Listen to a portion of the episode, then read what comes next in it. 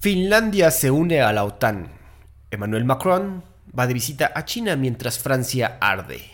El Pentágono sufre una masiva filtración de documentos confidenciales.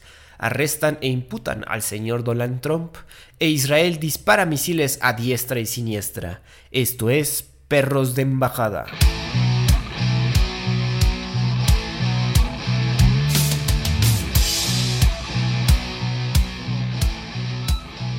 ¿Qué tal amigos? Bienvenidos nuevamente. Yo soy Andrés Rojas, también conocido como Chad, y me acompaña mi coanfitrión, amigo y perro del alma, Santiago del Castillo. ¿Cómo estás, Santi, después de esta buena semana de vacaciones que merecíamos?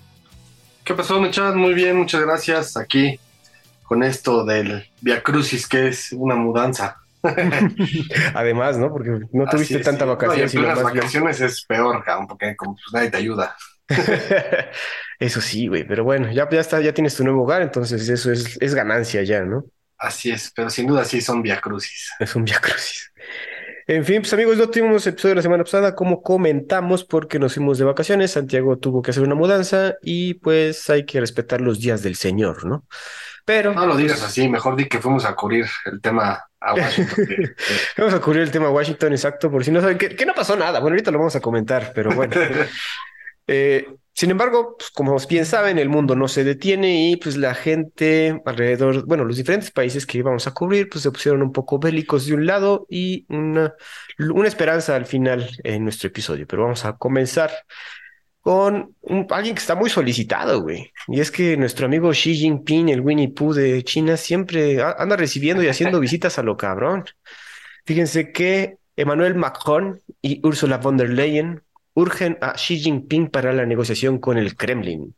Y es que el pasado 5 de abril, Macron y la presidenta de la Comisión Europea, la señora von der Leyen, se reunieron con el mandatario chino para reanudar los intercambios y avanzar en la cooperación.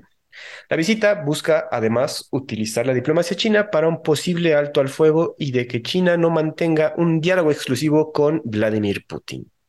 Macron viajó además junto con otros 50 ejecutivos que incluye gente de la industria energética, la infraestructura de Francia. Todo esto con el fin de ampliar negocios con el gigante asiático. Macron afirmó que Europa no debe seguir los pasos de Estados Unidos ni de China, sino que debe trabajar para lograr una autonomía estratégica en la política hacia Taiwán específicamente.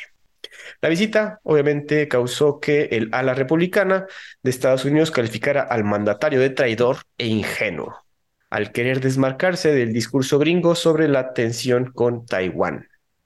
Tanti, parece que parece ser que Macron vio que las cosas estaban muy rudas en su país, decidió tomarse unas vacaciones diplomáticas, ir a arreglar asuntos con China y llevarse a todo un séquito de 50 ejecutivos. ¿Cómo ves? No, pues mis aplausos para el señor Macron. Este, está haciendo, eso está bien.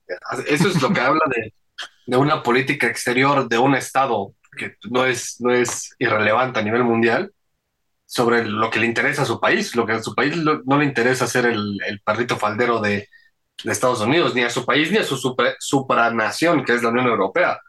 Eh, el interés estaría en no, no quedarse de un lado y, y quedarse, pues, si bien con, con buenos aliados, eh, y, buscar ser intermediario entre, entre ambos lados, ¿no?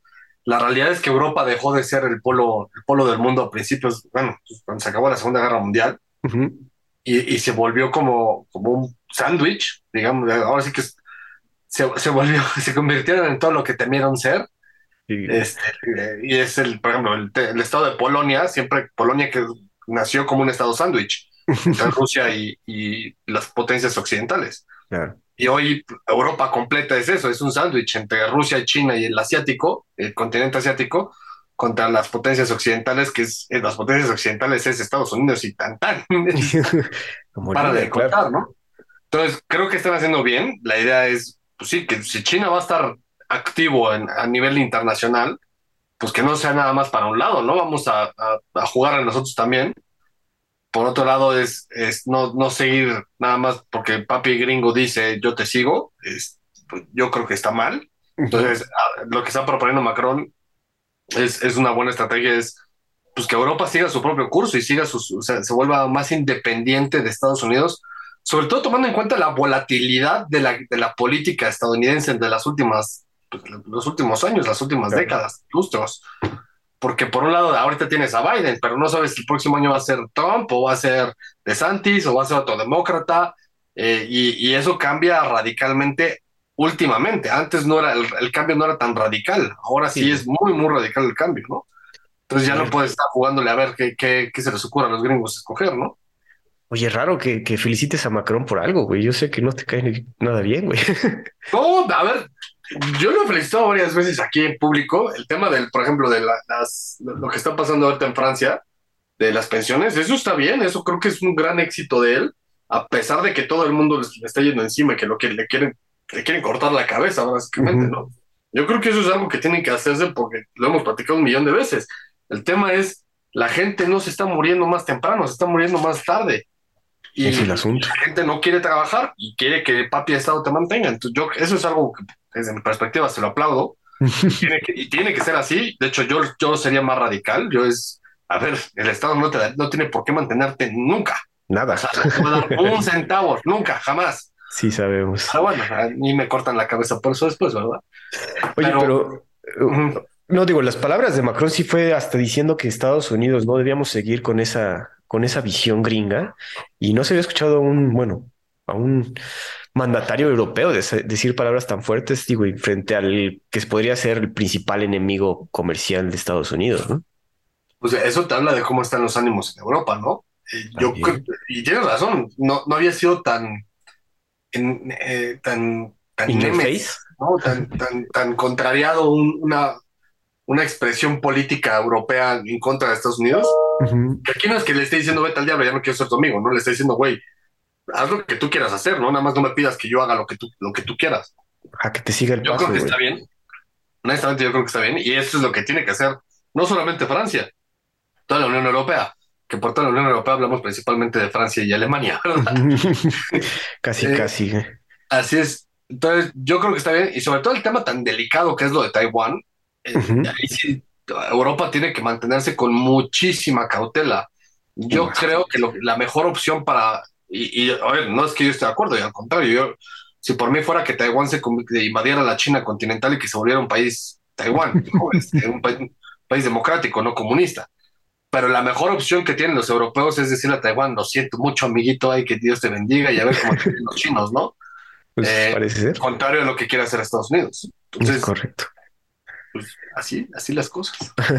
Oye, y este séquito de ejecutivos y a la señora Ursula von der Leyen, eh, como que los llevó, bueno, suena feo, pero como una ofrenda para que, o sea, vamos a hacer negocios con esta gente, se llevó a los de Airbus, a gente de la industria energética importante, y les dijo, oye, señor Xi Jinping, aparte de que venimos para que trate, tratar de este tema, hacer un buffer con la situación de la guerra en Ucrania, pues también traemos aquí unos hay gente de industria que quiere invertir, que quiere hacer negocios, entonces, una ofrenda.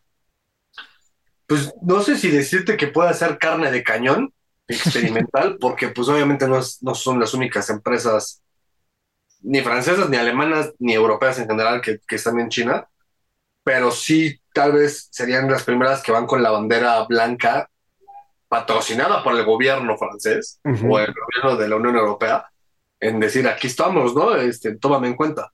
Sí. Eso habla mucho, a ver, este, esta noticia no es cualquier cosa, verdaderamente esta es, muy, muy interesante y, muy consecuente, tiene muchísimas circunstancias y consecuencias de lo que se pueda desarrollar para un, para un, para un futuro cercano. Porque si bien todo el mundo está así como, como dicen, ¿no? Yo quiero ser la bandera de negociadora de paz en Ucrania, y me quiero acercar contigo y estoy dispuesto a no reconocer a Taiwán para reconocerte a ti así, con tal de que me des negocio, ya te habla del poderío que tiene China. Ya pero yo, yo soy de las personas que cree que ya la hegemonía de, en, términos de poder no existe, pero que la potencia más grande hoy ya es China, sin duda. Ya está llegando. Ni de broma es Estados Unidos, ni de lejos es Rusia. y vaya, y más lejos todavía es la Unión Europea. Todavía más atrás. Pero sí tienes razón, como que sí marca, marca una pauta en lo que vamos a ver en los siguientes años. Está bastante interesante y va a haber varias vertientes de lo que suceda en esta, en esta reunión. Así es.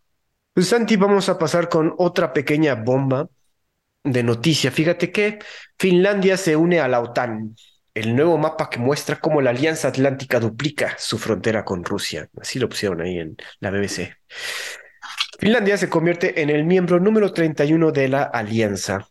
El presidente de Finlandia, Sauli Niinisto, creo que así se dice, y el secretario de Estados Unidos, Anthony Blinken, se unieron con los ministros de la OTAN para una ceremonia conjunta.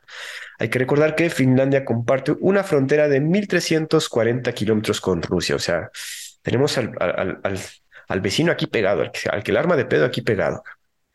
El país solicitó su ingreso desde 2022, pero su entrada se retrasó por las reticencias de Turquía, miembro de la OTAN, el cual se quejó de que Finlandia apoyaba a terroristas.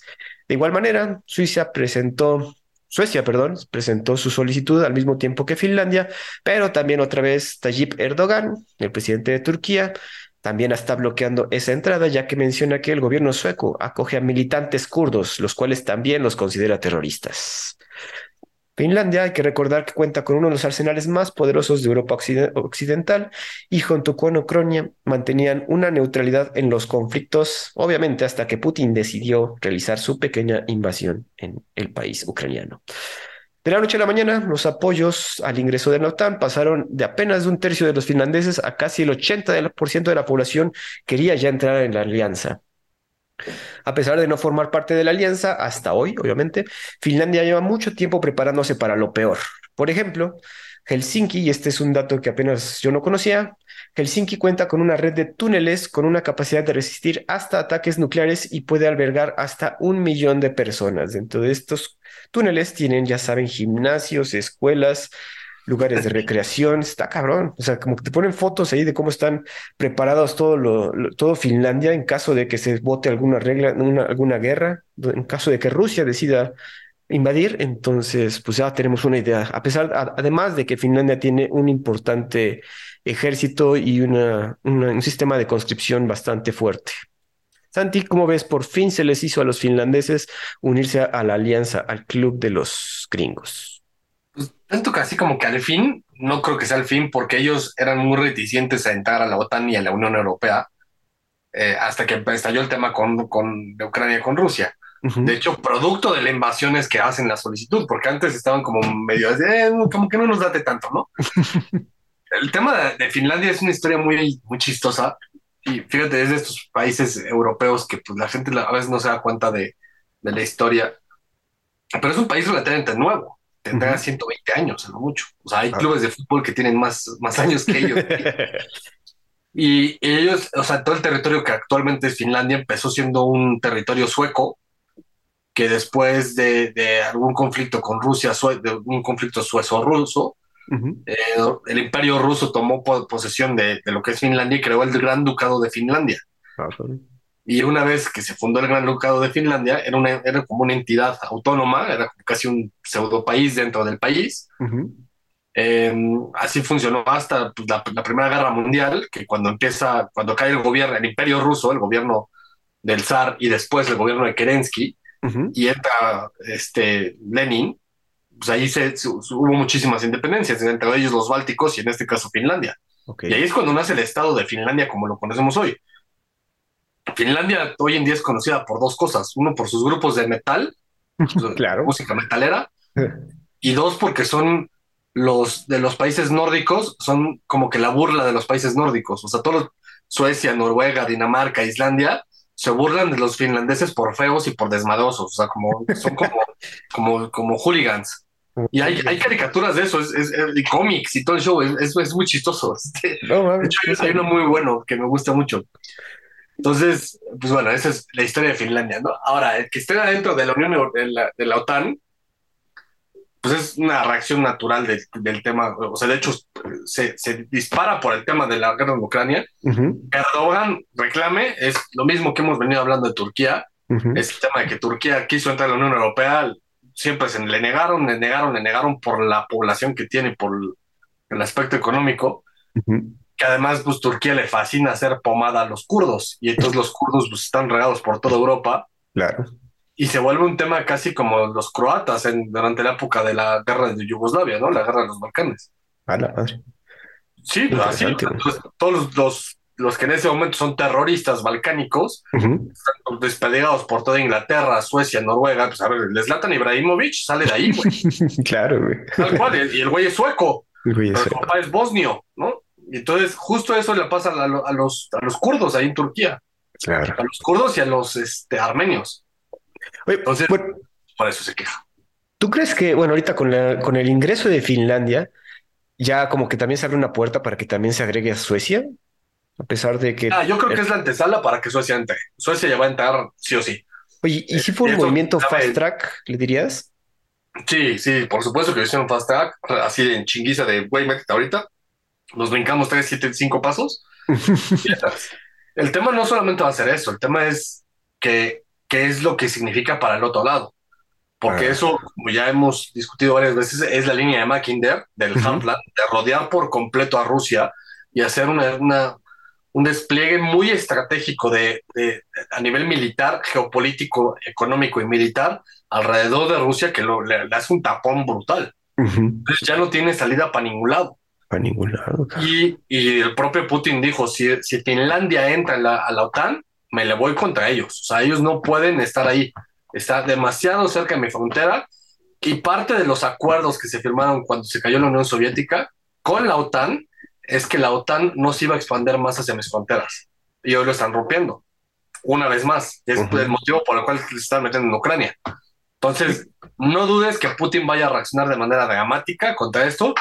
Y por supuesto que se va a meter también en los Bálticos, ¿eh? Ah, cabrón. Digo, bajo amenaza no hay engaño, no, no, hay engaño, cabrón. Y digo, y por eso, por eso Finlandia mantenía esta posición de neutralidad, por ser esa misma franja ante Rusia, ¿no? Sí, además, o sea, queriendo o no, tiene una alta población rusa, alta entre comillas, pero fue parte de Rusia 150 años. Ah, cabrón, no, pues sí. Hay bastante historia ahí. Digo, y también yo creo que aceptaron rápido la solicitud por este asunto de las, sus Fuerzas Armadas, que sí están bastante desarrolladas y están bastante, pues, con un buen entrenamiento. Entonces le conviene a la OTAN tener este, este ejército en caso de que, ¿no? Sí, por supuesto, pues el tema es ese, ¿no? O sea, el, el, el, tema es presionar lo más posible a Rusia, orillar a Rusia, ¿no? Y, es, y, es lo mismo, es la teoría de Mackinder. Es hazle un rodeo, o sea, hazle un, un rodeo estratégico para no dejarlo crecer y, mantenerlo en de rodillas. Yo creo que el lado occidental se tardaron 20 años en hacerlo y esos 20 años han sido fatídicos. Si lo hubieran hecho luego, luego, en, ese entonces Yeltsin, que era el presidente de Rusia, no habría tenido ni de otra y no había podido ni decir ni pío. Ni pío. Porque Yeltsin, la chamba que tenía era reestructurar todo el aparato post-soviético y democratizarlo y capitalizarlo además. No lo, hizo de manera efectiva a, través de las terapias de shock, que se llaman así económicamente hablando, y eran este, fondos de capital americano eh, que, que, que, eran como terapias de. imagínate que es un muerto de un, bueno, no un muerto, un, paro cardíaco y que te están dando este, el, el, pues ahora sí que las paletas estas de.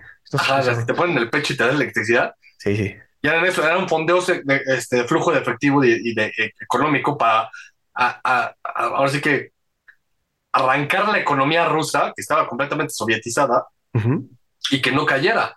Y obviamente al momento de privatizar todo, imagínate que todo es del Estado. Entonces, y de repente de un día para otro ya nada es del Estado. Entonces, ¿de quién es?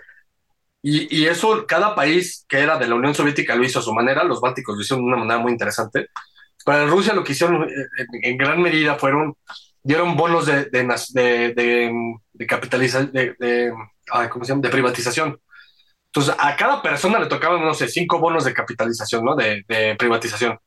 Y con esos bonos podías comprar lo que quieras, un departamento, un coche, un negocio, lo que se te ocurriera, ¿no? La mayor parte de la gente compraba lo que ya, lo que ya era suyo. Además, por otro lado, si tú tenías documentos previos de la Segunda Guerra Mundial, previos de la entrada del comunismo en, Rusia, en el que decía que este departamento era tuyo, pues tú podías reclamarlo y se volvía tuyo. Entonces, de repente, gente que un edificio con 70 familias, eh, pues resulta que una de esas familias hace tres generaciones era de ellos. Entonces ya ellos eran los dueños y de repente se volvieron millonarios, cabrón. Porque ya, porque cobraban renta a 70 familias que vivían ahí. Cobraban renta.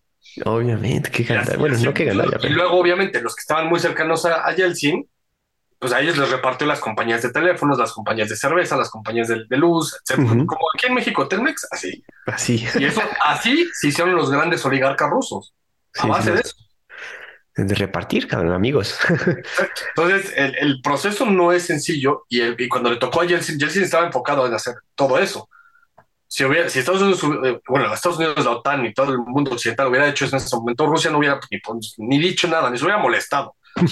Pero lo hacen hoy, 30 años después, cuando Rusia ya está levantada económicamente, tiene sus propias idiosincrasias, pero funciona uh -huh. y tiene un líder que es hiper maquiavélico y es un genio político, pero que se le botó la canica, pues güey, ¿qué quieres? Cabrón? Obviamente se le va a botar la canica peor si le empieza a poner bases enfrente. Claro, bueno, y estaba buscando la que había dicho aquí Rusia en cuanto a esto y salió Dmitry Peskov, portavoz del Kremlin, que va a observar de cerca lo que ocurre en Finlandia, pero sí descubrió, de, describió la unión a la OTAN como una violación de nuestra seguridad nacional e intereses nacionales. Entonces, pues sí, como dices, hay amenazas y no, a ver qué, qué, qué va a pasar, güey, porque sí, estamos acordando no, un poco más, güey.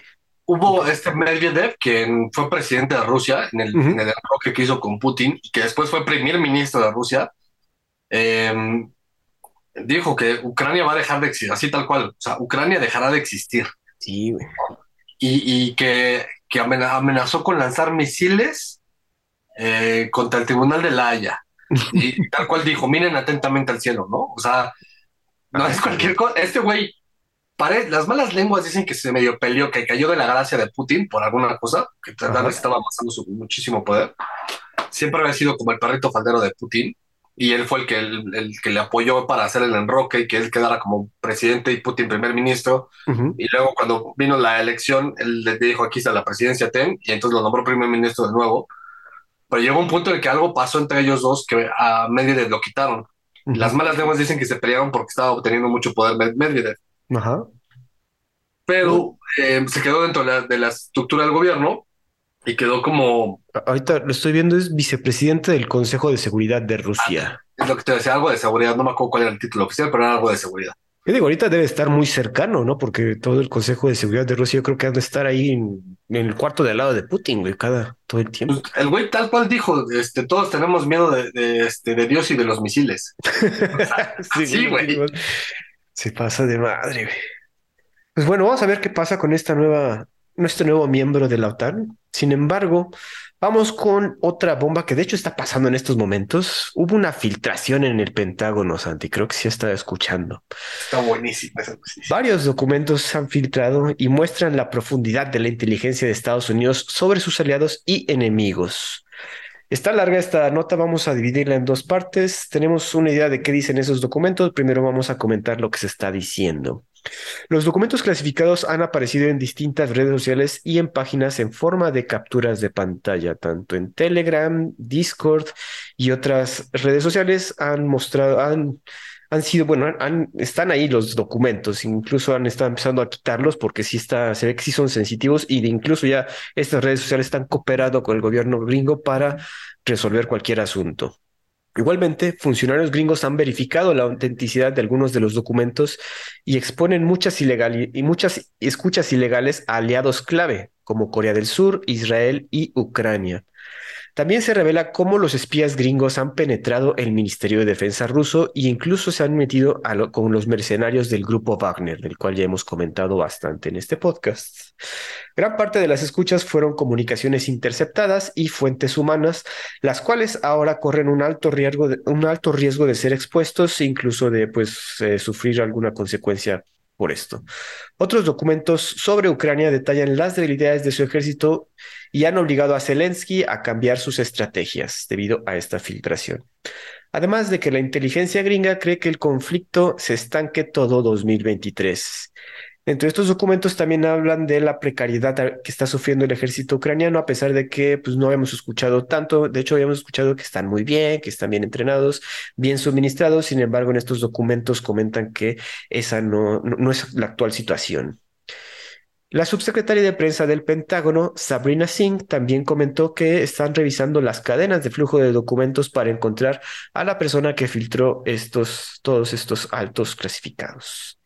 Oficiales de Ucrania obviamente dicen que fue Rusia, pero yo creo que Rusia no le convenía tanto porque también hay unas cositas que comentan ahí. Aliados de Estados Unidos también están realizando sus propias investigaciones porque, pues sí, oye amigo, ¿cómo, cómo que nos estás escuchando? Sabemos que sí, pero pues eh, por lo menos avísanos. Antes de entrar en lo que en lo que vienen estos documentos, Santi, digo, hacía rato que no escuchábamos algo de una filtración tan grande específicamente del Pentágono, ¿no? ¿Cómo ves? Sí, a ver, de hecho ha, habido muchísimo movimiento. Justo estaba yo leyendo un tema de, de, que un, no me acuerdo quién fue, creo que fue el, el press secretary de, de, Estados de la White House, que, que, le echaba la culpa a los periodistas, muy el estilo, el estilo. en México, que decía, los periodistas no tienen absolutamente nada que hacer al respecto de, esta noticia. O sea, los que lo informan es una traición a la patria. Ah, Entonces, ¿de qué hablas, no? Este, sí, sí está medio, medio, pues, freudiano este tema, ¿no? Bastante, güey. y han salido también a comentar que no, o sea, hay unos que sí, unos, eh, ¿cómo se dice? Funcionarios gringos que sí dijeron que han verificado la autenticidad, sin embargo, hay unos que dicen que no son, no son tan verídicos. Entonces, ¿tú qué crees? Yo creo que es la, típica noticia que ya nos están confirmando algo que ya sabíamos, ¿no? Nada más que no teníamos la, la confirmación. O sea, los gringos nos escuchan siempre que pueden. Nada más que no sabemos a quiénes específicamente y cómo lo hacen, etcétera, ¿no? Entonces, este tipo de noticias son las que nos dicen, sí, o sea, efectivamente, ya sabíamos que nos escuchan, pero ya sabemos cómo, cómo lo hacen y a quiénes específicamente y quiénes son los target. y esto está desde Wikileaks, desde Julian Assange y desde un poco antes, ¿no? Desde la Chad Manning o como, como Chelsea Manning ahora se llama, ¿no? Una cosa así. de que bueno, es otro tema, pero el, tema es pues meterse, ay, es que además a los gringos son brutos, güey, se meten con sus aliados, güey, o sea, si te dijeran, bueno, pues estamos espiando a Corea del Norte, pues sí, ah, ok, juegue, ¿no? Qué bueno, nos están protegiendo, pero no es a Israel, a Corea del Sur, ¿qué te pasa, güey? ¿A qué juegas? O sea, ¿cuál es el fin? O sea, esto es como decir, tengo a mi mejor amigo y voy a ir a acusarlo con el maestro para nada más para, para tenerlo checado aquí como en que jaque, ¿no? Exacto, güey. Y aparte son recientes. Si quieres, vamos de entrada a lo que está en el contenido de estos documentos. Se cuentan 53 documentos, los cuales, como comentamos, son pantallazos. Incluso se ve que algunos son todos arrugados, sacados así en la bolsa, todo arrugado para que como un robo básicamente, ¿no? Los cuales estos documentos fueron producidos entre febrero y marzo de 2023, o sea, de, son muy recientes, cabrón. Entre las historias que cuentan, Estados Unidos obviamente ha estado espiando a Zelensky y sabe de las intenciones de que Ucrania tiene intenciones de atacar suelo ruso, específicamente en la región Rostov. Sin embargo, no lo han realizado porque no cuenta con el armamento de, largas, de, largo alcance. Entonces, confirmando el, hecho de que no hay que estarle dando ni aviones ni misiles de largo alcance a este cabrón. Por otro lado, también hay un informe de que China podría tomar los ataques a suelo ruso como una señal de que la OTAN es agresiva. Entonces, igual se está comentando dentro de estos informes que China está al tanto de, que, de qué está haciendo la OTAN. Igualmente, otro documento, conversación entre altos funcionarios surcoreanos hablando sobre la solicitud de Estados Unidos para más municiones y si el hecho de darle municiones a Estados Unidos viola su política de no proporcionar ayuda letal a otros países en guerra. Aquí otra vez, como mencionas, metiéndose con mis aliados surcoreanos, tratando de evitar sus tratados.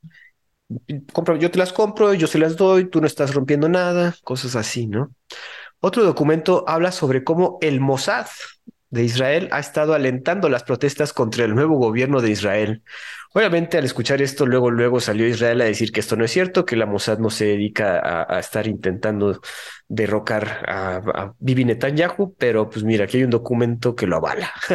Entonces, igualmente, otro documento habla sobre cómo forzar al gobierno de Jerusalén, o sea, Israel, a proveer armas a Ucrania, otra vez aplicando la, la estrategia con los surcoreanos, ahora con Israel, oye, pues yo te compro las armas y se las doy yo a Ucrania, tú no estás, no haces tratos con estos, no te quedas mal con, esta, con, con Rusia, entonces, ¿cómo ves? También se menciona sobre la intención de países como Bulgaria de proveer a Ucrania con aviones de guerra MiG. Aquí es donde dicen, digo, no, no dicen esto, pero oigan, si ven que las intenciones de Zelensky es atacar suelo ruso, ¿para qué le vas a dar aviones? Aparte, comentaban que si Bulgaria le da estos aviones a Ucrania, se iba a quedar ellos sin patrullaje aéreo que está dentro de la OTAN. De Rusia, por fin algo ruso, los documentos revelan los puntos de infraestructura que buscan atacar, además de que cuentan con la estrategia contra los nuevos ataques, los nuevos tanques, perdón, que van a, van a llegar en abril, que se los va a donar obviamente toda la OTAN para Ucrania, ¿no? Entonces los rusos ya están preparados para eso, sin embargo ya tenemos la información, obviamente van a cambiar la estrategia. También presentaron unas cifras raras. Según los documentos eh, filtrados, las fuerzas rusas han sufrido entre 189 mil y 223 mil bajas hasta febrero de 2023, incluidos 43 mil soldados muertos en acción. Eso está interesante y raro. Mientras tanto, Ucrania ha sufrido entre 124 mil a 131 mil bajas, con hasta 17 mil 500 muertos en acción, según este informe.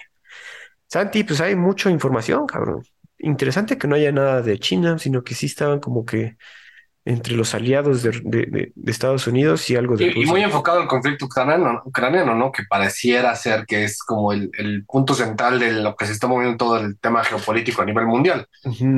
Yo te diría que está interesante porque, porque habla de muchas cosas que es, por ejemplo, el tema de China, de que, de que tomaría un ataque en Rusia de parte de Ucrania como que la OTAN es agresiva, y el hecho de que, de que China considere eso es, es, bastante relevante, porque la OTAN, si bien no está en pleito con China, está en pleito con Rusia. Y Rusia tiene la amistad entrañable como ninguna con, con China, ¿no? Entonces, China, yo creo que hoy en día la postura de China es, yo no me voy a pelear con nadie, pero voy a defender a Rusia. O sea, o le voy a echar la mano a Rusia, ¿no? El típico de, Rusia puede solo, pero si le pegan, yo me meto. claro. eso está, eso está muy interesante. De, de, de Zelensky, pues a ver, el estar espiándolo, que, pues qué bueno, cabrón, porque ese güey tiene que rendir cuentas de algo, güey. O sea, todo el mundo lo le aplaude y lo quiere mucho, y sí, este, el personaje del año, y lo quieren hasta premio Nobel de la Paz cuando está metido en medio de una guerra. Este, está cañón. Ahora, también el, el otro tema que es súper yo creo que ahorita a nivel mundial hay tres, tres, tres cuestiones que están pendiendo de un hilo la balanza de paz a nivel mundial y que cualquiera de las tres podría detonar en un conflicto mucho mayor, que las tres tienen los tres principales actores que es China, Rusia y Estados Unidos, ¿no? Y esos tres es el conflicto ruso-ucraniano, Israel y Taiwán. Israel y Taiwán. Y el que quiebre primero va a ser el que va a quebrar, o sea, el que va a desencadenar como dominó, ¿no? El tema de israelí no es cualquier cosa. Que te estén diciendo que el Mossad está un poco en contra del gobierno de, tu tío, o sea, no es, no es cualquier cosa, más siendo el Mossad, lo que, lo que es el Mossad, ¿no? Y de, hecho creo que al rato vamos a estar hablando de, de lo que está pasando ahorita en Israel. Sí, un poquito. Eh, a, mí, siempre se me olvida de que no debo decir Israel, tengo que decir Palestina, porque eso es lo que es, pero... Para que se enojen. Sí, malditos todos, pero. pero sí, al final todo gira en torno a esto. Ahora, a mí me llama muchísimo la atención los números que están hablando aquí de, bajas. Pues estás hablando de un mundial de gente y un mundial de gente que yo no estoy tan seguro de creer que ha sido tantas, tantas personas, porque esto es casi el 50% de los muertos que hubo en la Primera Guerra Mundial, güey. A la madre, no, pues sí. Entonces. O sea, no, no, no está, a mí no se me hace tan lógico que sea por ahí. O sea, que es todo el dato de, de, de, de, cuánta gente se murió en la Primera Guerra Mundial, pero no, pues obviamente por país, ¿no? No, no, no en, total de todas las personas, pero por ejemplo, de, de Francia debieron haber sido como 400 mil personas muertas en la Primera Guerra Mundial. Y eso que se echaron guerra de trinchera de cinco años. Sí. Oye, pero y o sea, ¿tú crees que estos números están inflados o, o bajos? Yo, creo que están súper inflados y es para dramatizar el tema, ¿no? Es, sí, pinches rusos mataron un chingo de gente, ¿no? Y, los otros dicen, ah, sí, a huevo, hemos matado un chingo de rusos. También, güey. O sea, porque estamos hablando de 189 mil personas en Rusia, güey. Sí, no. Pues, o 200, dependiendo cómo quieran ver. Ya casi el millón, güey. Está cabrón, güey. Ahora. Si quieres, ahorita te consigo el dato de los muertos en la primera, pero Pero sí, o sea, no, a mí, a mí se me hace que están muy, muy inflados. Está cabrón. Digo, ahorita yo estoy de acuerdo con si hay que tener eh, eh, checado a Zelensky, porque digo, y si ya más encontraron las intenciones de que quiera atacar suelo ruso, lo cual pondría el conflicto todavía más, cabrón. Entonces, híjole, mejor nada más defiéndete. Yo, de hecho, ahorita estaba escuchando que también dentro, y eso se me olvidó ponerlo acá, que dentro de los documentos sí comentaban que ya era 0% posible que recuperaran Crimea y el Donbass, güey. O sea, no, eso ya, ya, ya está perdido 100%. Entonces, vayan diciendo a Zelensky. Crimea la tienen perdida desde que desde el 2014, creo que fue, ¿no? Cuando Rusia la, la, recuperó. Y subrayó, recuperó. O sea, eso es importantísimo. El Donbass, esa sí se la robó enterita, esa sí es robo a mano armada. y, está cañón. Mira, ahí te va. Bajas del el Imperio Alemán en la Primera Guerra Mundial, un millón setecientos setenta y tres mil personas. Te digo, es casi el 50% de las, de las bajas que hubo en la Primera Guerra Mundial por país, güey. Sí, güey. es más, te la pongo así. El Imperio Británico tuvo de bajas 908 mil personas en la Primera Guerra Mundial. Pero yo sí creo que sí son estos números, güey, porque sí, yo viendo todos los videos de Twitter y todos los, todo el, arsenal que les está, que están usando ahorita, güey, pues obviamente va a ser el triple de letal que los que usamos en la segunda, ¿no? Sí, pero ahí estás hablando entonces más de un tema civil, porque, mira, a ver, por ejemplo, el Imperio Ruso aquí tuvo en la Primera Guerra Mundial, tuvo acá hasta bajas de soldados, tuvo un millón setecientos. Italia tuvo seiscientos cincuenta mil muertos. A la madre, pues sí, güey. Y ahora piensa, aquí estás hablando de que es un combate que si bien ya tenía tecnología y tanques, y fue la primera vez que se peleó por cielo, cielo mar y tierra, había tanques, buques, submarinos y aviones y todo este show. Este, la, batalla principalmente se daba de hombre a hombre, güey, y con, con bayoneta. Entonces ahí los muertos son muchísimo más. Acá los, el número de militares es, o sea, son grupos de 10, 15 pelotones de máximo 50, güey. Y no es una guerra de, de o sea, hombre contra hombre, güey. Tienes hasta francotiradores que, hasta de kilómetros te disparan, cabrón. Sí, güey. Y la mayor parte del conflicto se da por misiles, por drones, por tanques, o sea, ya, una tecnología que no involucra tanto persona a persona.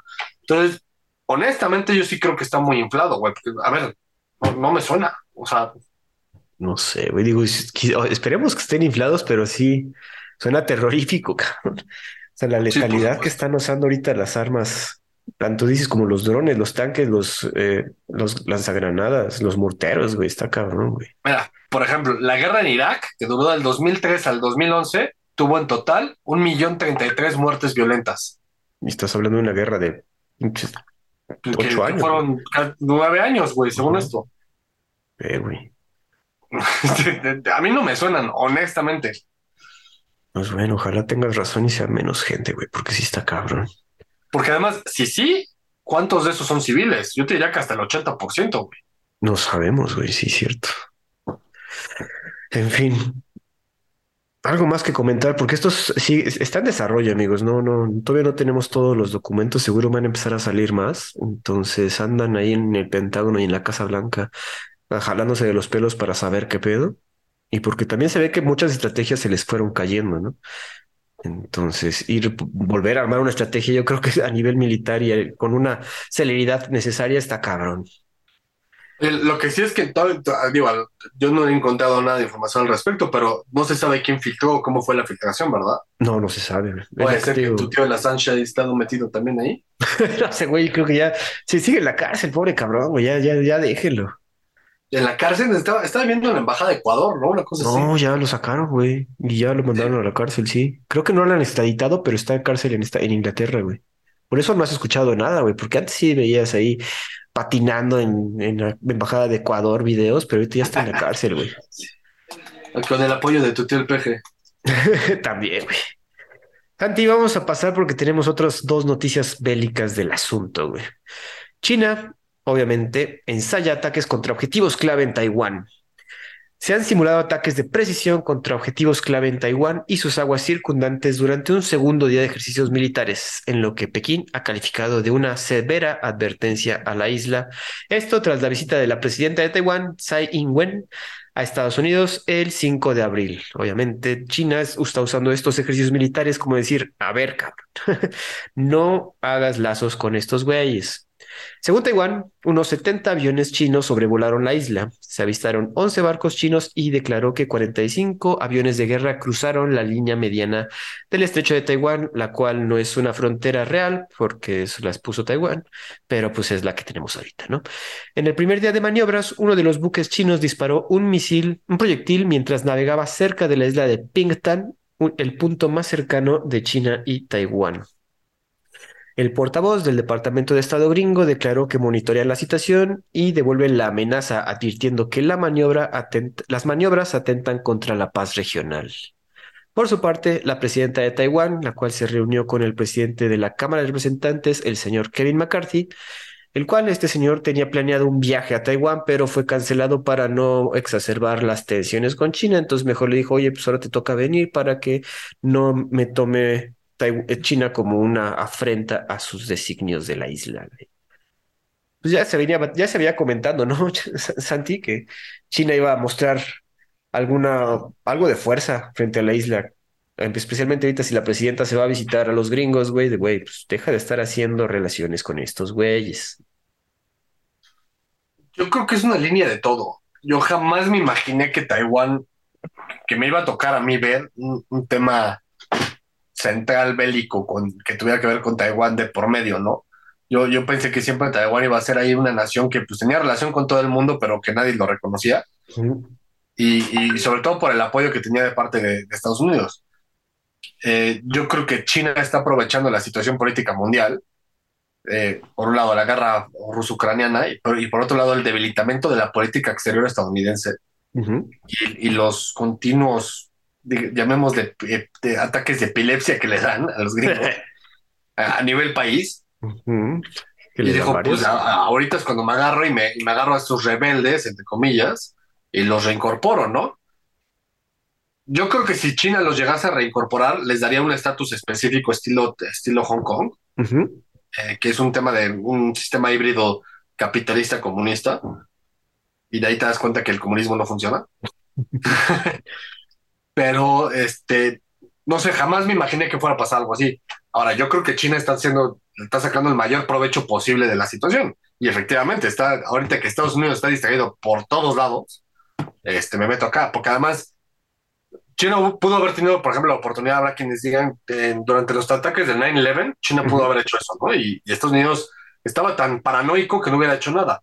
Pero el tema es que China en ese momento no estaba lista tanto económicamente como políticamente como militarmente para hacer este tipo de decisiones. Y unos años después, ya que a Estados Unidos le pasara la paranoia, y te iba a decir, oye, salte de ahí, cabrón. Pero hoy, hoy ya Estados Unidos no le o sea, puede generar un conflicto, sí, sin duda, pero China ya tiene la respuesta perfecta para hacerlo, ¿no? Ya, ya no va a ser nada más. Yo a Estados Unidos digo que no, y pues mírame cómo, mira cómo no lo hago, este, ahí te va, ¿no? Entonces, ah, no, o sea, ahorita como digo, todas nuestras noticias de, creo casi de este episodio menos una, tienen que ver con China, güey. Sí se está formando, o sea, eh, eh, sí se está volviendo un centro muy importante a nivel mundial de relaciones cabronas, o sea, de, que ellos también están dictando la, agenda, güey. Como te digo, yo no creo ya que sea un mundo eh, en el que Estados Unidos sea la potencia. como te había platicado antes, la, potencia hegemónica se acabó en el momento en que salieron los ataques de 9-11 y pasamos a un mundo multipolar, ¿no? En, el que inclusive Rusia ya había despertado de, sus, de su terapia de shock y ya estaba medio cascando a ver qué, qué, qué, le, qué le, había sobrado, ¿no? después de la caída, después de su coma por 10 años, ¿no? pero China fue el gigante dormido que siempre todo el mundo sabía que se iba a despertar y que todo el mundo, ah, mira, ya abrió un ojo, ya abrió el otro, ya, se, ya está sentado, ya, ya, levantó una pierna, ya se va a parar y así de, güey, pues hagan algo, cabrón. O sea, como que todo el mundo te venía vaticinando, no, es que China crece al 30%, al 15% y así, entonces, pues sí, güey, ¿qué estás haciendo, no? O sea, estás, estás viendo venir la ola y tú sacas tu tabla de surf. Este, en vez de irte a resguardar, cabrón. Sí, sí, sí, o sea, yo creo que, que sin duda la potencia más, valga la redundancia, potente, la más fuerte hoy en día es China, y es la que hoy dicta la agenda, la, agenda internacional. Inclusive Estados Unidos es reactiva a China. Ya no es un tema de proactividad gringa y que China diga no, ya es un tema de que si China hace algo, entonces Estados Unidos reacciona a eso, cuando tradicionalmente no había sido así. 100%, güey. Digo, y ahorita, como dices, o China está haciendo estos ejercicios, ¿qué vas a hacer tú, Estados Unidos? Bueno, coméntame algo, ¿no? sí, sí, sí, sí. Y además, no solamente, ya, no se vuelve solamente un tema de China Estados Unidos, es como todos los demás países están empezando a decirle, hola China, ¿cómo estás? Oye, ¿qué, haces? ¿Tú qué vendes? ¿Tú qué vendes? me, me gustan los noodles y el arroz. ¿Qué, les, les, echamos salsita? ah, güey. A ver qué más pasa. Todavía tenemos otras cosas de hablar con ellos, pero vamos a pasar a otro asunto. Y bien, lo comentaste antes de Israel. Israel ataca otra vez Gaza luego de que se dispararan decenas de cohetes desde Líbano hacia Israel. Decenas de cohetes fueron disparados desde, como comentamos, Líbano, informó el ejército israelí en una importante escalada que se produce en medio de las tensiones por las operaciones de la policía israelí en una importante mezquita de Al-Aqsa en Jerusalén, donde fieles palestinos ofrecían sus oraciones por el Ramadán y fueron interrumpidos por policías, los cuales llegaron a, policías israelíes que llegaron a golpearlos con sus porras y toda la madre. Mm, bastante feo los videos. Posteriormente, Israel atacó Gaza, reportaron las fuerzas de defensa israelí y luego informó que sus aviones de combate atacaron dos túneles terroristas, entre comillas, y dos sitios de fabricación de armas de Hamas en Gaza. Los ataques de Israel continuaron durante las horas posteriores y también golpearon áreas de Líbano. Israel informó que se lanzaron unos 34 cohetes, los cuales fueron interceptados, pero seis sí llegaron a caer en su país de Israel, en su territorio israelita. Se comenta que fue un grupo palestino, pero hicieron un énfasis muy extraño de que no fue Hezbollah. Eso está raro, como, digo, por lo general también le echan la culpa a pesar de que no. Se trata del mayor ataque de este tipo desde 2006, en el cual sucedió una guerra entre ambos países que causaría la muerte de 1.200 libaneses y hasta 165 israelitas. Santi, pues parece ser que le llegan unos cuantos cohetes a Israel y este responde con unos 500 si puede, ¿no? además, no solamente te respondo con 500, es me pegó el vecino de la derecha. Ah, sí, entonces le pego al de la izquierda. es que no, es otra noticia. Este, o sea, te pego a ti, pero además le meto una madrina de la izquierda y el de la izquierda es un es este un pordiosero, güey. es un güey que está intentando sobrevivir y así medio existir y a cada rato le metes una putiza brutal. Entonces el, vecino te, te, pegó tantito y vas y pateas y lo ahorcas al de al lado, güey. O sea, ¿qué, qué chingos tiene que estar metiendo en grasa a otra vez, cabrón? O sea, es, eh, yo no, no termino de entender eh, y, que además no termino de entender, a ver, entiendo por qué lo hacen, ¿no? Y, la misión última de Israel es desaparecer a Palestina por completo y lo están logrando. De hecho, hay estudios que hablan de que dentro de 15 años ya no va a existir nada de Palestina. 15 ah, años ya se ve un poco medio, medio, medio largo. Yo te diría que tal vez hasta 10 años, ¿no? A la madre. Pero el, el, el, el tema es, yo no entiendo por qué el mundo se lo sigue permitiendo, güey. Es que, güey, sí, Sí, es el asunto, güey, porque aparte, como digo, ahorita Santi dice que le pega al vecino que no le disparó, porque también Israel atacó Siria recientemente, ayer y hoy, con artillería y por aire, tras el lanzamiento de seis cohetes que salieron de Siria. El ejército israelí atacó posiciones en el sur de Siria con artillería y además fueron, bueno, tuvieron, aquí sí tuvieron objetivos complejos militares, sistemas de radares militares que según pues, eran una amenaza para Israelí. Según los medios sirios, la, invasión, la aviación israelí también bombardeó cerca de la capital de Damasco y pues, los ataques han sido habituales para los pobres sirios, cabrón. es que Israel es el peor vecino del mundo, güey. O sea, es que me pegan, o sea, es más, es más, lo pongo así, el vecino de al lado puso un pie en mi territorio, ¿no? O sea, en mi, en mi casa. Entonces, le pego al pordiosero que está al lado, Gaza, le meto una tranquiza brutal, le pego también al que, al que o sea, le, rompo la pierna al güey que puso su pierna en mi territorio y además me cruzo enfrente con el güey que se está divorciando, peleándose con su vieja porque están en guerra civil y a los dos les meto una madrina, güey. Sí, güey. O sea, cabrón. Qué horrible vecino, cabrón. No mames, como dices. Aparte les acaba de temblar horriblemente ahí, güey. Sí, exacto. O sea, te, estás viendo que al cabrón se le cayó la casa, que se está divorciando, que el hijo no lo quiere y vas y lo pateas. o sea, así como, ¿qué no entiendes? ¿Que te odio? Sí. Digo, no estamos justificando el hecho de que también avienten misiles contra Israel, los cuales ni pegan, güey, porque tienen su Iron Dome. Entonces, Sí, sí, sí, sí, o sea, la es- tecnología con la que cuentan no es, no es, no es lo, o sea, como dice Santi, o sea, el vecino por diosero de al lado, yo, güey, tengo aquí armas tácticas, cabrón. Entonces, no, no es una guerra entre iguales, obviamente. Ni es guerra, güey, es un conflicto horrible. y además es- te dicen que es milenario y así, no, güey. Esta madre tiene desde que se acabó la Segunda Guerra Mundial Ujú. y que además ellos están haciendo exactamente lo mismo de lo que tanto se quejan y que hoy se siguen quejando de eso, güey. O sea, y, y no solamente ahí, o sea, cualquier judío a, nivel mundial si- si- sigue diciendo es que somos perseguidos, es que nadie nos quiere. Pues no, hijo de puta, ve cómo nos tratas a todos, güey. ¿Cómo Y además son- su, o sea, obviamente también ahí es cuando a veces la, teoría de Hitler se confirma de que pues los judíos son los que le dieron la cuchillada por la espalda a Alemania, porque al final hoy en día los judíos controlan el mundo, cabrón, económico, sí, y eso es una realidad. Entonces, yo no soy, yo no soy tan radical como para decir que Hitler tenía razón y que le dieron la cuchillada por la espalda a Alemania, eso es una jalada. Hitler encontró el pretexto perfecto para echar la culpa a alguien y, y- y direccionar el odio a- hacia alguien. ¿O sea, alguien? Pero, güey, ayúdense tantito, cabrón. O sea, Ayúdense. 100%. no hagan lo que todo el mundo cree que hacen. Que parece ser que sí, cabrón, pero bueno. Hay que ver qué pasa porque como bien ahí, ahí tenemos una... Sabemos que Israel va a seguir siendo agresivo contra sus vecinos, pero Vamos Hasta a que pasar. más se lo permita, güey. Y créeme que si esto sigue así, en 10 años, Gaza, Cisjordania y los Altos del Golán, que los Altos del Golán ya queda creo que el 1% de lo que originalmente era, a ya no van a existir, güey. Porque además Gaza lo han ido reduciendo, reduciendo, reduciendo, reduciendo, y lo han ido eh, judeizando, Ujú. israelitizando, y Cisjordania ya también creo que está al 30% de lo que, da- lo que hace 15 años era, la madre, no, pues, No te platico ni siquiera de cuando se partió Palestina e Israel en, el plan de partición de la ONU, ya debe estar más allá del 80% de, de reducción, güey, fácil.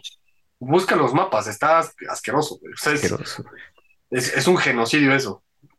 Vamos a tener que seguir hablando la- de esto lamentablemente, pero lo dejamos para otros podcasts. Vamos a pasar a, un tema también feo. Digo, este, este podcast, regresamos de vacaciones, pero esto, puro, pura noticia culera, güey. En fin. Una cosa de que lo que no, no somos fans en este podcast de verdad, y si bien saben ustedes, es que Estados Unidos tiene un problema con los tiroteos masivos. Recientemente, en estas dos semanas, últimas dos semanas, sucedieron unos bastante feos, tanto en Nashville, Tennessee, como en Louisville, eh, Indiana, creo que es. me acuerdo. Pero bueno, es que suceden tantos, cabrón, que ya no, no, no podemos llevar la cuenta. Sin embargo, ese no es el punto de esta noticia. El punto de esta noticia es que expulsan a demócratas en la Cámara de Representantes de, Tennessee por pedir medidas contra la venta de armas. Así va la historia. Los recientes tiroteos en Estados Unidos hicieron que tres representantes hicieran una demostración pacífica para la regulación de armas en la Cámara de Representantes de Tennessee. El reciente tiroteo de Nashville cobró la vida de seis personas, incluidos tres niños. Esta manifestación causó que los republicanos, los cuales dominan la Cámara de Representantes, expulsaran a los políticos de la Cámara y se les retirara su cargo, algo que solo ha sucedido dos veces desde el fin de la Segunda Guerra, de la Segunda Guerra desde la Guerra Civil, perdón. Los manifestantes son Justin Jones, Justin Pearson y Gloria Johnson, todos del Partido Demócrata. Tras la votación se expulsó a los dos Justins, pero Gloria se salvó por un solo voto. Las personas expulsadas de la Cámara se pueden volver a presentar a elección, o sea, no es una expulsión definitiva. Los republicanos comentan que la expulsión fue por no mantener el orden en la legislatura y no va en contra de los derechos a la libre expresión, lo cual estaban comentando estas personas que fueron retiradas. En respuesta al último tiroteo, el gobernador de Tennessee, Bill Lee, nombre muy sureño, si me preguntan, propone 150 millones de dólares para poner guardias armados en todas las escuelas públicas, cabrón. O sea, más armas para solucionar el pedo de las armas. güey. Como dato último, antes de pasar a nuestros comentarios, es que han sucedido 145 tiroteos masivos en lo que va del año 2023, cabrón. Y es que suceden tantos, güey, que te digo, ya en, un principio en este podcast como que también queríamos comentarlos, pero güey, ya es, es horrible, güey. Y estos güeyes no tienen para dónde arreglarlo, quieren arreglarlo con más armas cuando la gente se intenta manifestar contra el, contra un reglamento, contra un- un- unas cuestiones de, de- de sentido común. Oye, si tienes problemas de mentales, pues no puedes comprar un arma, cabrón, así de sencillo, güey. Sin embargo, bien sabemos que el lobby del National Rifle Association es muy fuerte y pues todo el mundo, bastante gente del Partido Republicano los apoya. Santi, ¿cómo ves que hayan expulsado a estos demócratas de una Cámara por manifestarse eh, pidiendo un control de armas más riguroso? No, pues yo estoy totalmente en contra de eso. eso es eh, castigar a alguien por expresar su opinión. Y más cuando es alguien que es un representante, tiene un cargo oficial en el gobierno. O sea, no, no puedes hacer eso, güey. O sea, no, estás atentando contra ninguna ley natural, güey.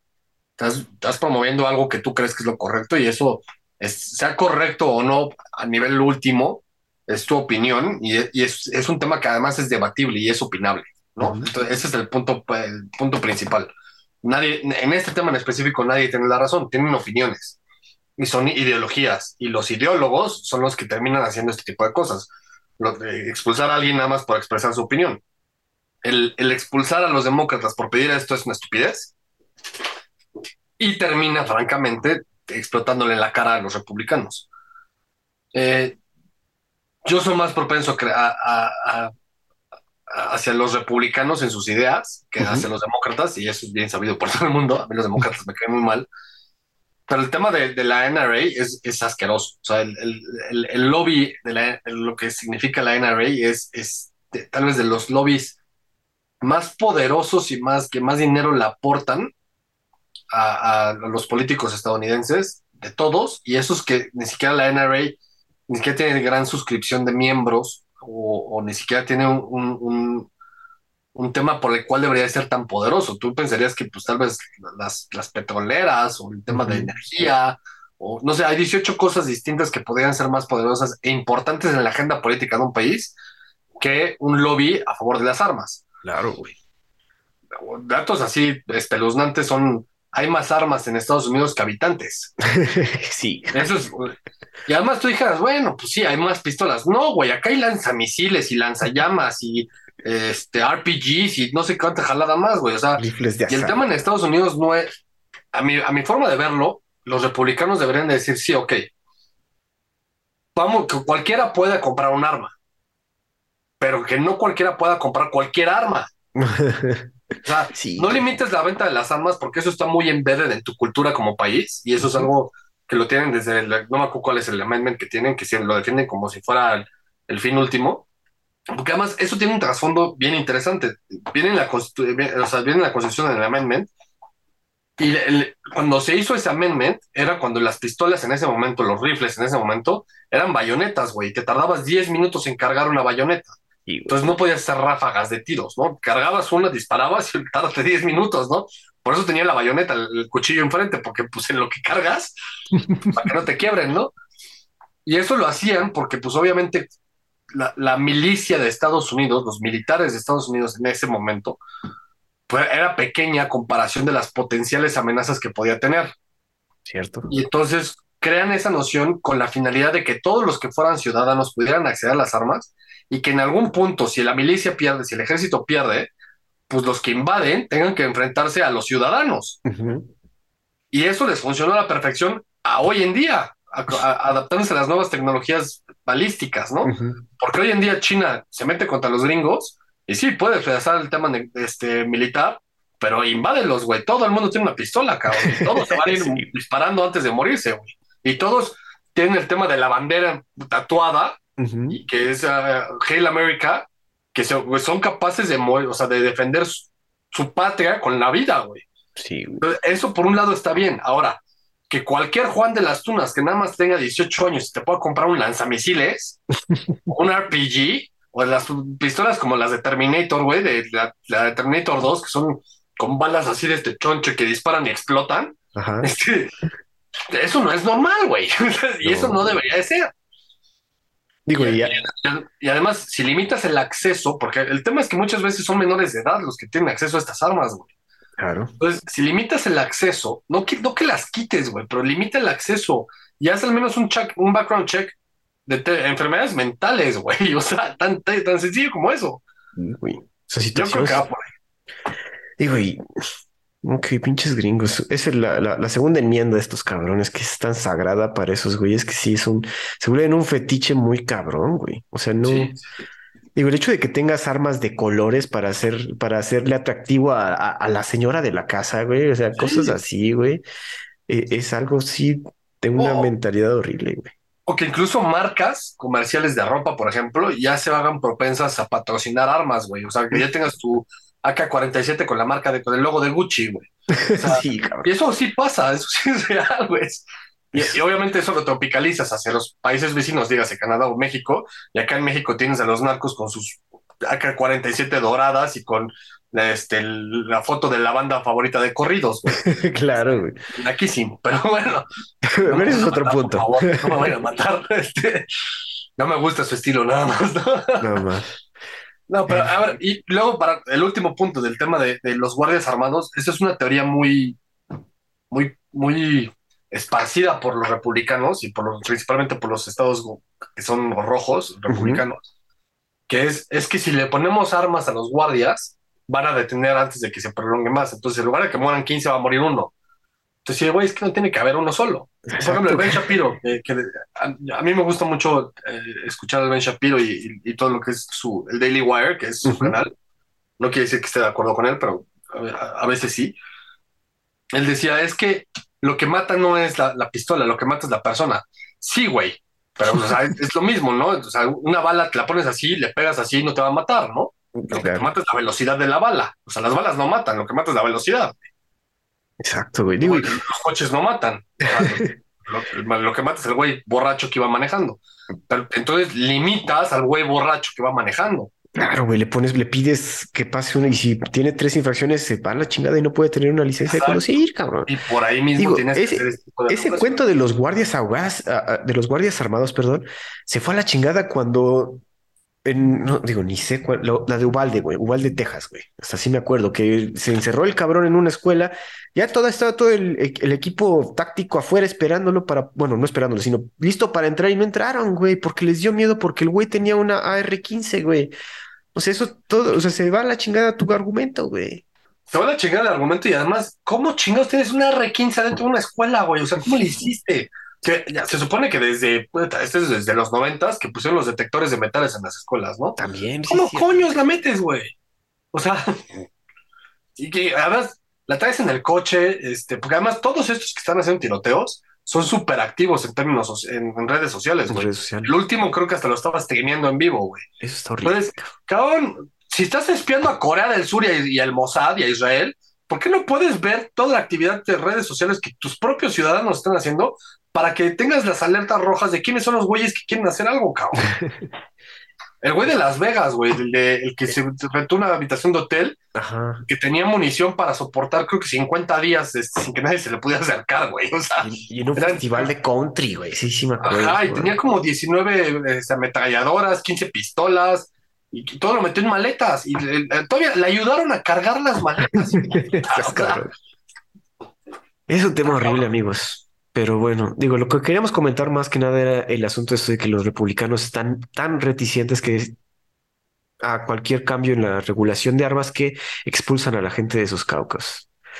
Pero bueno, vamos a pasar a seguir en Estados Unidos porque, y esto va a estar rápido, porque la pinche acusación de Trump nos dejó desairados a todos, esperábamos más. Va rápidamente. El expresidente fue arrestado e imputado con 34 cargos relacionados con fraude, de los cuales él se declaró inocente. Las imputaciones se relacionan con el pago por el silencio de la señorita Stormy Daniels, actriz porno que tuvo un affair con Trump en 2006. El pago fue de 130 mil dólares, lo cual se me hace poco, pero bueno, y se realizó 12 días antes de las elecciones presidenciales de 2016, donde ganó obviamente Donald Trump en frente de Hillary Clinton. Estos pagos por silencio no son ilegales para Estados Unidos, pero la forma en que se realizó la transferencia del dinero sí lo es. Y es que fue falsificando cifras en los libros contables de las empresas de Trump y clasificar el pago como honorarios legales con su exabogado Michael Cohen. El fiscal de distrito comentó que estos pagos tenían la intención de esconder información perjudicial y actividades ilegales de los votantes gringos. A pesar de que los cargos pueden incluir tiempo en prisión, expertos descartan que eso suceda con el señor Trump. Además, Trump puede continuar con su campaña para la presidencia a pesar de los cargos en su contra, incluso puede ganarla y no pasa nada, porque así son las leyes gringas. Tanti, esperábamos algo más, parece ser que no, nada más llegó a decir soy inocente y se regresó a Florida. Sin embargo, creo que todos los medios estuvieron por una semana siguiendo este asunto, lo cual fue nada, güey. Pues es que el tema es que él, lo que generó mucho, digamos, audiencia, fue que él dijo, no me van a arrestar. sí, güey. Y entonces, como él lo dijo, todo el mundo está así, no mames, sí lo van a arrestar, qué pedo. Entonces, pues, generas todo ese, ese temblorine y obviamente logró su objetivo, güey. Cuando generas tanta expectativa sobre un evento, sobre alguien que es una figura tan importante para la política estadounidense, pues pones en jaque a los jueces, güey. Porque ya no es, pues lo arresté y ahora te juzgo, ¿no? Es, lo arresté y ahora tengo a medio mundo encima que está esperando a ver qué te digo, ¿no? claro. 130 mil dólares son casi dos millones de pesos, son poco más de dos millones de, pesos, güey. O sea, poca lana no es. O sea, es una casita. Ahora, como hush money, sí es poca lana. sí, güey. Pero también es una pornstar, güey. no, no, sé, no sé qué tanto dinero genera ella, porque además Stormy Daniels ya no es como que lo, lo de hecho, no sé si sigue activa como, como performer. No, no sabemos. Estamos metidos en ese mundillo. este, digo, si ya no está activa, pues seguramente eso sí es una muy buena lana para ella. Si sigue activa, este, pues ya la realidad es que no. Y esto, además, obviamente, esto le genera muchísimo tráfico en, redes, güey, y seguramente eso le genera dinero nada más por popularidad, ¿no? Sí, güey. Pero bueno, eh, en la forma de hacerlo, pues es el típico que de cómo de, que la, la riegan como bien dices, no es ilegal hacer este tipo de pagos de hush money, ¿no? Pero pues hazlo bien. Y, seguramente lo hicieron así como, como, como lo hicieron, con la intención de, esconderlo para que no hubiera este tema en, la campaña política de hacerlo como hush money. Entonces que todo el mundo le dijera, ya ves, güey, esta vieja sí dijo que no sé qué, le pagaste. Entonces el güey pues iba a decir, sí, le pagué y tan tan, ¿no? Pero, como que eso desarrollaba más crítica. Entonces lo hizo de esa manera para que no pasara nada y que quedara así como que en el olvido obviamente se lo le explotó en la cara y pues está pasando esto. No creo que lo, arresten, yo creo que le van a meter una multota y de esas que pues, se va a, va a pagar y se va a voltear a limpiarse con billetes, güey. Entonces es, como ponerle una, una, multa a Jeff Bezos, güey. Te va a decir, puta, ¿cuál quieres, güey? Sí. sí, cabrón.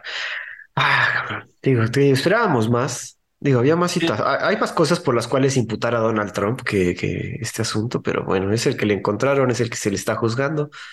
En fin. Yo creo que sí, aunque no creo que sea algo bueno, güey. Yo, honestamente, es muy, mi personal punto de vista y me, y, me, va a me va a llover por lo que voy a decir, pero creo que Trump es un mal necesario, güey. O, sea, desde nuestro último análisis que hicimos de los posibles presidenciales. Sí, o sea, yo creo que, que, lo mejor que, hasta cierto punto, lo mejor que le pasó a Estados Unidos, olvídate de las, las elecciones que siguen, una de las pasadas, fue, fue Trump, que, que, Trump fuera presidente. Porque si hubiera sido Clinton, hubiera sido uh, navegar el mismo mar que viene navegando de Estados Unidos, que sea un mar en picada, y queriendo no, no sé si te acuerdas de la foto que le, que le tomaron a Trump cuando estaba en, una, en el, creo que fue el G20, en el que están 19 güeyes encima de él. Encima de él, Entonces, sí, era una manera de ejercer liderazgo gringo, O sea, si es yo soy el mero mero aquí, todos me la pelan, güey. Porque esa es su forma de ser. Pero no, ¿no crees que, que la, ahorita, en este mundo, ahorita, en estos días, 2023, ¿no crees que la presidencia de Hillary Clinton los hubiera mantenido más a raya, güey, siendo tan belicosa ella? Asuntos como pues China, como es la belicosidad que sí, que, que, es tradicional de los últimos 20 años gringa, que es me meto, armo un desmadre, descago lo que, lo que, lo que me encontré y me salgo, güey. Tipo Afganistán, tipo Irak, ¿no? Y es más un tema de hacer guerra por, por cuestiones económicas. En cambio, Trump es más un tema de, poderío, de a mí no me importa la parte económica, eso me sobra dinero a mí, güey. Y lo que menos quiero es tener más competidores en cuanto a millonarios. Entonces, yo me meto en un tema político y es, este, Rusia invade Ucrania y te van tres misiles, güey, y, bájale de huevo. China te a Taiwán y ahí te mando otros tres misiles. Y si nos vamos a los putazos grandes, nos vamos y a ver cómo nos toca, ¿no? Pero yo creo que Trump sí tiene esa, esa noción de locura si quiere, porque sí está loco. De locura de, sí, güey, yo me voy a los putazos y a ver quién puede más, güey. Y pues si me ganas, pues me ganaste, ¿no? Fair and square, pero si te gano, te voy a partir tu puta madre. Ay, no sé, yo creo que ese güey es más show que, que realmente asuntos. Pero bueno, hay que ver qué pasa. Esperemos. No es lo último que vamos a comentar en Trump en este podcast, entonces esperen más del señor Naranja. Santi, terminamos con dos noticias, una interesante y chistosa hasta cierto punto y una buena. Separatistas en Indonesia secuestran a piloto neozelandés y piden negociar con el gobierno, güey. O sea, no teníamos ni puta idea, pero bueno. El piloto Philip Mertens fue secuestrado cuando su avión aterrizó en la provincia montañosa de Nduga. El grupo, llamado West Papua National Liberation Army, ha mostrado vivo al piloto y pide negociar para su liberación. ¿Qué pide el grupo? El grupo pide la independencia de la nación de Papúa la cual fue colonia holandesa y declaró su independencia en 1961, pero dos años después Indonesia tomó el control de la región y después fue reconocida por la ONU en 1969, creo, no, no lo apunté bien el dato. El chiste es que les quitaron el lugar, los indonesios. El pequeño avión de Mertens hizo un viaje con cinco pasajeros, pero al llegar al punto de aterrizaje fue emboscado por los separatistas rebeldes. Los pasajeros, siendo originarios de Papúa, fueron liberados y se quedaron con este Philip Mertens. Si, creo que si tienes el archivo abierto, Santi, ve la foto del pobre cabrón. ¿Lo tienes? Sí, sí, sí, sí. No manches, pobre güey, se ve así. Hasta hay un güey, están posando con él. Ahorita, acuérdense que todas nuestras noticias están en las show notes del episodio y pueden ver al pobre cabrón con cara, hasta saludando ahí a los rebeldes, güey. Un güey está con su arco, güey. Así como ya me llevó la chingada. Sí, güey, pobre güey. Además, es que además lo que simplemente es que como traen una AK-47 y arcos. Y un güey posando su arco acá todo Hawkeye, güey. Sí, güey. Vean, está muy cagado. Pobre señor Philip, pero pues, güey, que, o sea, no pensábamos que, porque aparte creo que es, o sea, es un lugar de aterrizaje sencillo, normal, solo que dijeron de, güey, hay que agarrar a este cabrón, viene de Nueva Zelanda, Nueva Zelanda ha apoyado militarmente a Indonesia, es nuestra carta para pedir la, negociación. y güey, o sea, los ves y no es un, o sea, güey, hasta parece que van a un festival de música, cabrón. Güey, o sea, no, no, los tomarías en serio como una milicia, güey. Pero, no, para nada. No, no, y además, oye, sabes que hasta parecen, pues, como de, de, la selva amazónica, este, o sea, digo, por, por cómo están vestidos, ¿no? O sea, como no, obviamente el, el, color, pues sí es un color tradicional, o sea, es un gentilicio típico de la zona, pero las los arcos, güey. Los arcos. No puedo con los arcos. Sus arcos y sus shorts Nike, güey. O sea, no tienen. Sí, sí, sí, sí. Y seguro por ahí hay uno con una playera de Jordan. Sí. Por lo menos se ve que mantienen al pobre piloto con vida y todo tranquilo. Entonces, a ver qué pasa, güey. Pero les queríamos dejar con esta nota interesante. Pobre por el señor Philip, no creo que pase a mayores. Obviamente lo van a liberar porque, pues, o se va a hacer amigo de ellos. No sé, güey. Pobre cabrón. En fin. Santi, pues una noticia de paz, cabrón. Por fin necesitamos algo en este mundo belicoso. Fíjate que Arabia Saudita presenta propuesta de paz para su conflicto en Yemen. Delegación saudí llegó a la capital de Sanaa para mantener conversaciones de paz de forma directa con los hutis chiíes de Yemen. Los Houthis anunciaron el intercambio de 13 prisioneros en aparente signo de avance de las conversaciones.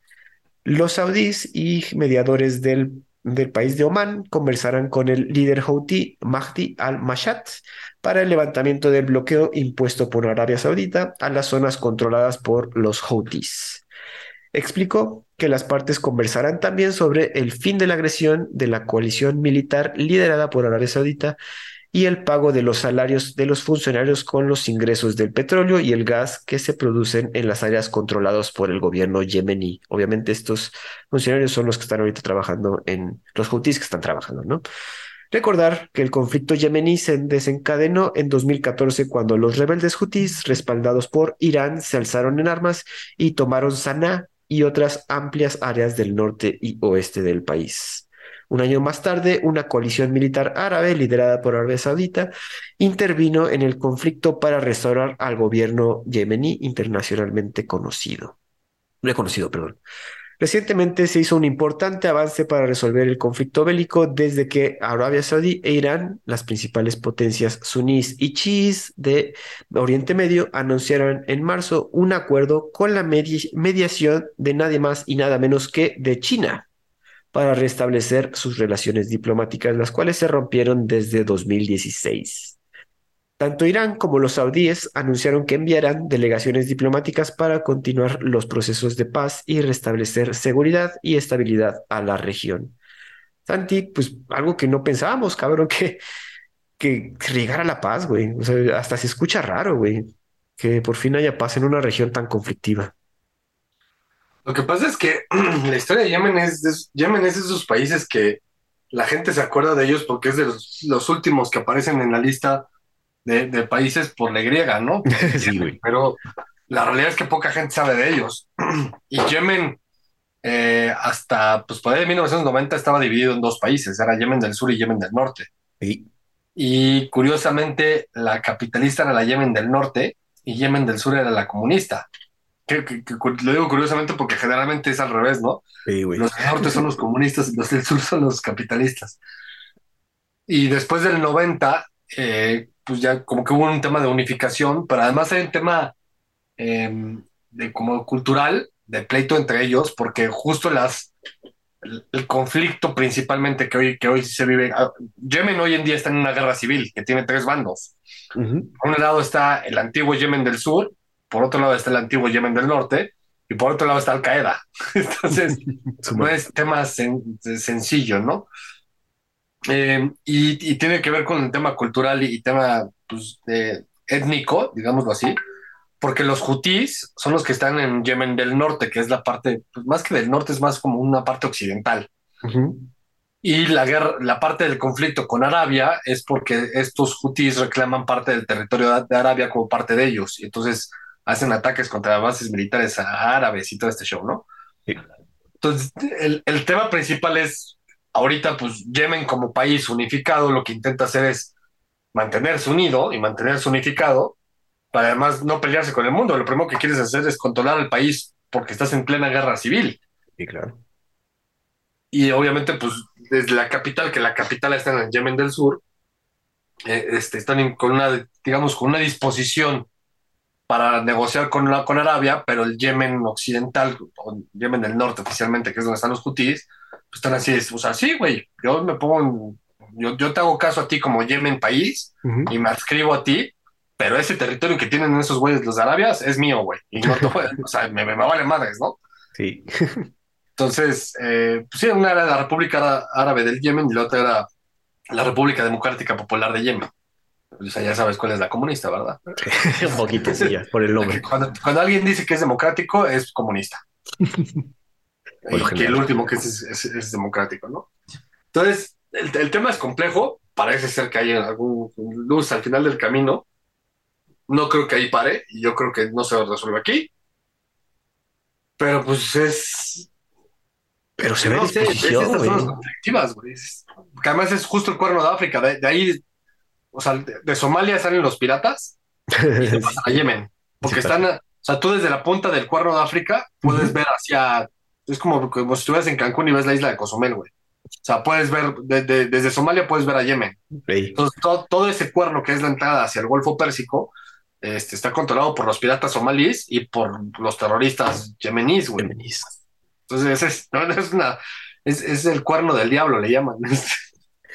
Pero lo, lo, que aquí vemos es que ya hay disposición de Arabia Saudita, ¿no? De por lo menos hablarlo. Y digo, otra vez aquí estamos viendo que China tiene que llegar a mediar. Eso es algo que pues que es de destacarse, güey, porque si este, esta propuesta de paz sucede, habla del poderío de, de relación, de resolver conflictos de China, cabrón. pues es que es, justo la entrada de China para, para África y ves que China está metidísima en África. Entonces, la manera, la mejor manera de meterte a África es a través del cuerno de África y así le llegas a, a toda África, güey. O sea, literal, porque te puedes ir hasta Egipto, este, hasta Sudáfrica o hasta el otro lado, hasta el lado más occidental, güey.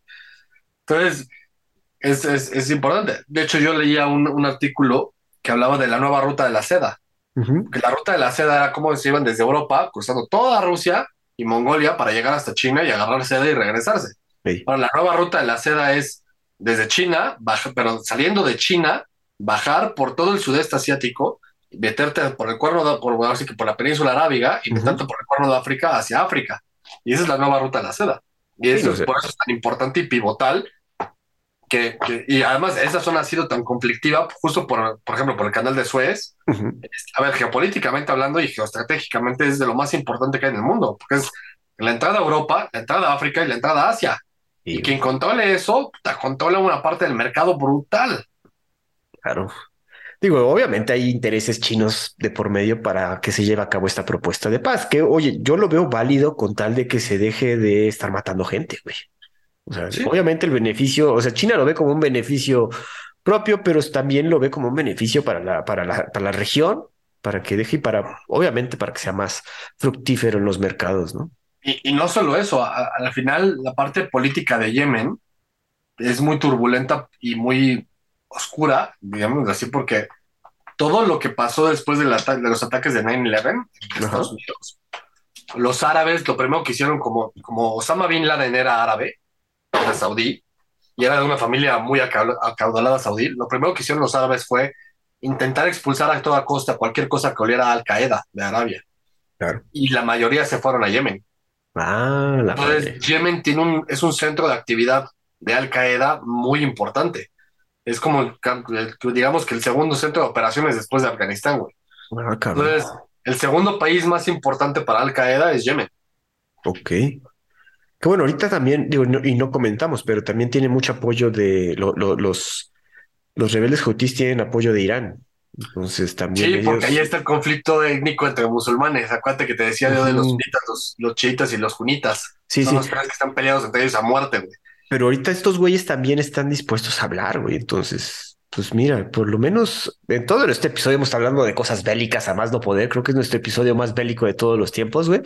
Pero mira, queremos terminar con esta propuesta de paz en una, una, una, una zona muy turbulenta, como menciona Santi.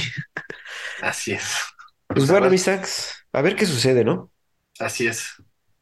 Pues amigos, eso sería todo para esta semana. Nos escuchamos la siguiente aquí en Los Perros de Embajada. Y que no nos dejen de seguir en redes. Es correcto. Publicamos todo. Y acuérdense que tenemos en nuestras show notes todas las noticias, pueden checarlas y también pues denos un like ahí en, una calificación en, en, Spotify, nos ayuda mucho para aparecer mejor. El algoritmo siempre nos, nos mantiene ahí con su yugo. En fin. Gracias amigos, nos vemos la siguiente semana. Hasta luego.